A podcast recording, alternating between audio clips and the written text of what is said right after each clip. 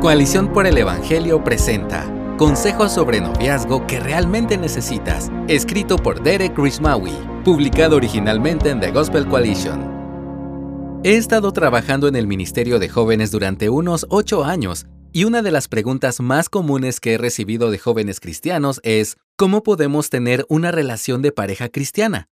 ¿Cómo podemos mantenerla centrada en Cristo? Por más que lo haya escuchado, me encanta el corazón detrás de la pregunta. Una pareja de jóvenes llega a tener una relación de pareja y quieren hacerlo bien.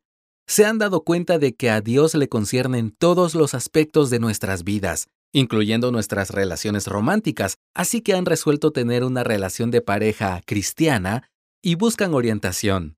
Al comprender que los pasos prácticos son importantes, la mayoría de las veces quieren consejos o pasos que puedan dar para edificar su relación en Cristo. ¿Debemos llamarnos y orar diariamente? ¿Qué tal un devocional? ¿Debemos comprar un devocional y leerlo juntos? ¿Tal vez tener un estudio bíblico semanal? Si el joven es de tendencia teológica, se presenta con una posible serie de predicación de 10 semanas ya bosquejada. Consejo, este último definitivamente no es un enfoque ganador.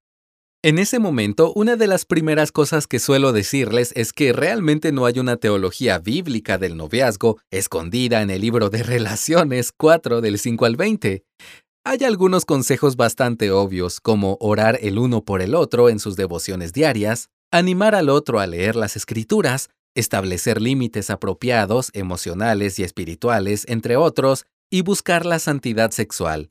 Pero aparte de eso, no hay reglas reales y estrictas sobre este tipo de cosas. Sin embargo, a lo largo de los años he llegado a ver que hay una marca clave de una relación madura, enfocada y continuamente centrada en Cristo. Ambos están absolutamente comprometidos con la participación del otro en la iglesia local. ¿Ir a la iglesia? ¿De verdad? ¿Este es tu gran consejo para las relaciones? Exacto. Para algunos, este punto puede parecer contraproducente. Como ya he mencionado, las parejas suelen tener la idea de que para ser verdaderamente espirituales, deben empezar a entrelazar sus vidas espirituales en una sola. Esto puede convertirse en un problema, especialmente porque no están casados. Estos devocionales juntos pueden convertirse en una espiritualidad centrada en la pareja que comienza a reemplazar la relación con Dios centrada en la iglesia que establece realmente el Nuevo Testamento. No, si quieres que tu pareja realmente crezca con Cristo, se animarán el uno al otro a adorar regularmente, porque tú quieres que, uno, reciba predicación verdadera. No tengo el espacio necesario para hablar de los múltiples beneficios de sentarse bajo una predicación regular, pero enumeraré algunos, Primero, nos convence del pecado y nos humilla ante Cristo. Un corazón que no se somete a escuchar la ley se endurecerá ante cualquier llamado al arrepentimiento. Esa es la señal de muerte de cualquier relación piadosa. En segundo lugar, nos recuerda el Evangelio. A menos que se nos recuerde regularmente la gracia de Cristo, el corazón empezará a hundirse en el pecado, a esconderse y a encontrar su afirmación más profunda en otras cosas que no sean Cristo, como por ejemplo un enfoque idólatra en su relación. En tercer lugar, la palabra de Dios predicada verdaderamente nos lleva por el poder del Espíritu a la presencia de Cristo.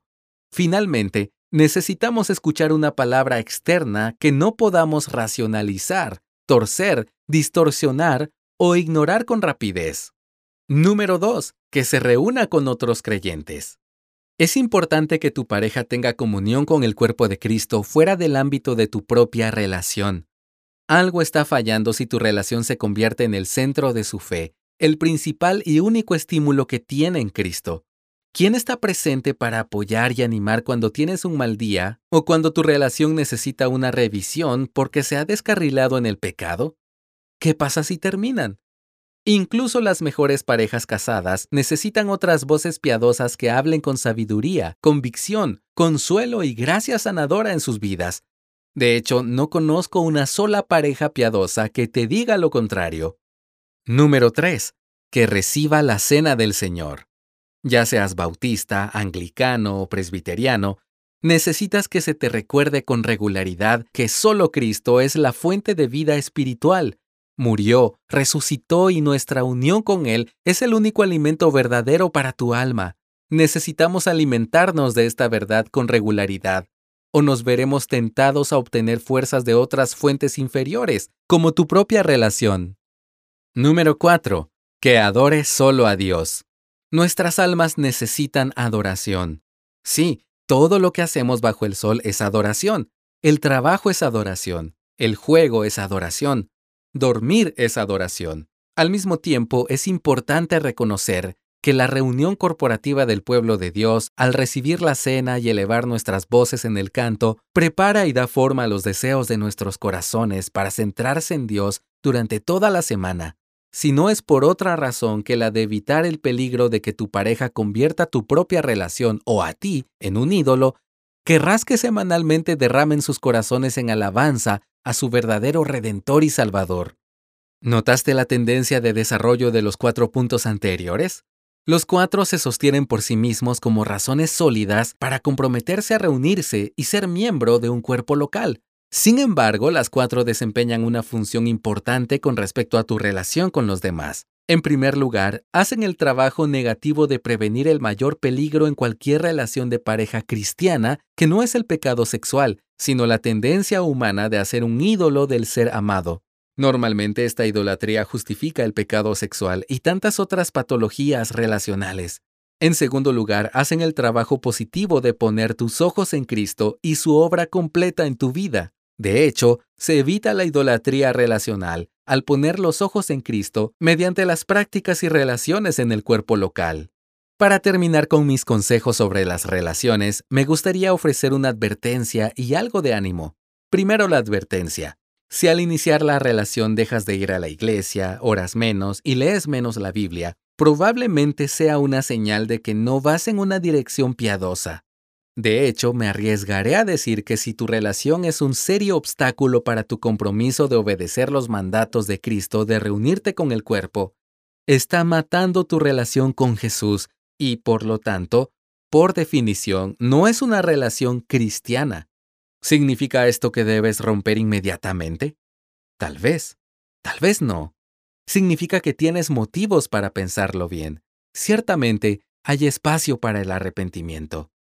Finalmente, el ánimo. Hombres, sean los primeros en animar a su pareja a participar en la comunión con otros creyentes, y los últimos en alimentar cualquier deseo de apartarse de la adoración corporativa. Sean tan diligentes en reservar tiempo para la adoración corporativa como lo son en reservar tiempo a solas, los beneficios de los cuales probablemente también deberían ser objeto de debate.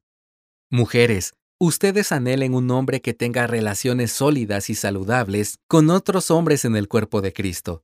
Sean tan celosas por su tiempo con el cuerpo de Cristo como lo son por su tiempo con ustedes. En última instancia, recuerda que tú no eres el punto de la relación. Jesús lo es. Señala al otro a Cristo y deja que Cristo les una como Él considere apropiado. Gracias por escucharnos. Si deseas más recursos como este, visita coaliciónporelevangelio.org.